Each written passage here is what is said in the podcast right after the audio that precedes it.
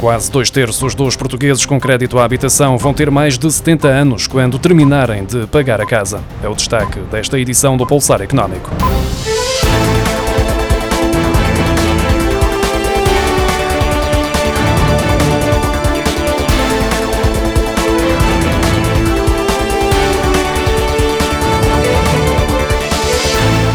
Quase dois terços dos portugueses que detinham um contrato de crédito à habitação no final do ano passado vão ter mais de 70 anos quando terminarem de pagar a casa, de acordo com os dados do Banco de Portugal. A combinação de maturidades longas dos empréstimos com a estrutura etária dos mutuários faz com que, muito frequentemente, o termo dos empréstimos ultrapasse a vida ativa dos mutuários, como revela o relatório divulgado esta quinta-feira pelo Banco de Portugal. No final do ano passado, 50% dos contratos de crédito à habitação tinham mutuários que vão ter mais de 70 anos quando terminarem a liquidação do empréstimo e 21% vão ter mais de 75 anos. O Banco de Portugal alerta que o envelhecimento da população portuguesa, aliado à redução significativa do rendimento dos mutuários na passagem da vida ativa para uma situação de reforma, apesar da redução de despesas que poderá ocorrer, poderá constituir um risco para o sistema financeiro. Para minimizar o risco, a partir de hoje, quem tem entre 30 a 35 anos só poderá pedir um empréstimo com um prazo máximo de 37 anos, enquanto para quem tem mais de 35 anos, o limite à maturidade é reduzido para 35 anos. Para os clientes com idade até 30 anos, mantém-se os 40 anos de limite máximo do contrato.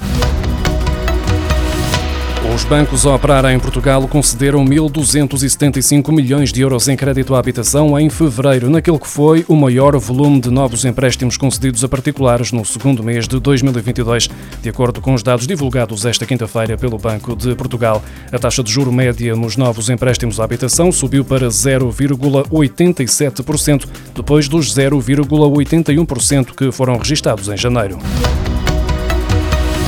A taxa de inflação em Portugal disparou para 5,3% em março, depois dos 4,2% observados em fevereiro. Isto em comparação com os mesmos períodos do ano passado, de acordo com a estimativa rápida divulgada esta quinta-feira pelo Instituto Nacional de Estatística.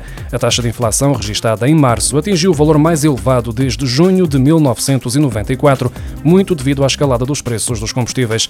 O INE estima que o índice dos produtos energéticos tenha chegado aos 19,8% em março após o registro de 15% em fevereiro, o que representa o valor mais elevado desde fevereiro de 1991 nesta categoria.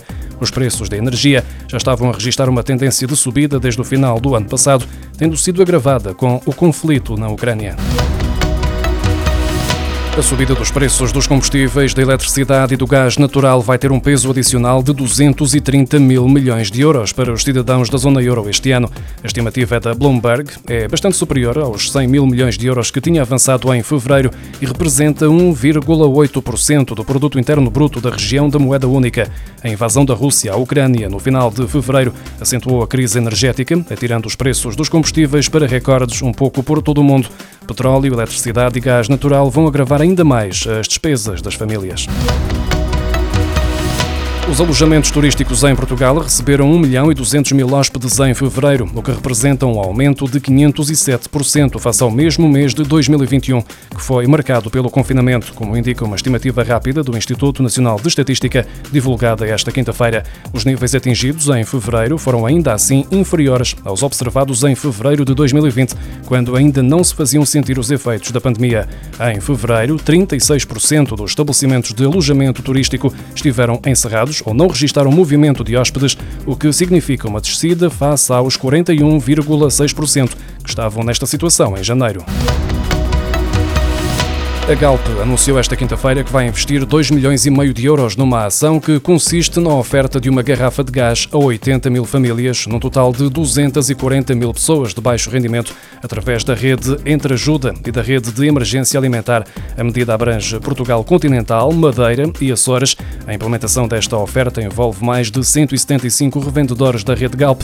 O apoio entra em vigor na próxima terça-feira, estará disponível até 30 de abril e fica acessível mediante o envio de códigos promocionais promocionais para as famílias indicadas pela Entreajuda. A empresa vai também apoiar as corporações de bombeiros com um desconto de 10 cêntimos por litro adicionais nos abastecimentos em postos Galp. A medida foi desenvolvida em parceria com a Liga dos Bombeiros Portugueses e estará acessível a todas as corporações a partir de hoje e até ao dia 15 de maio.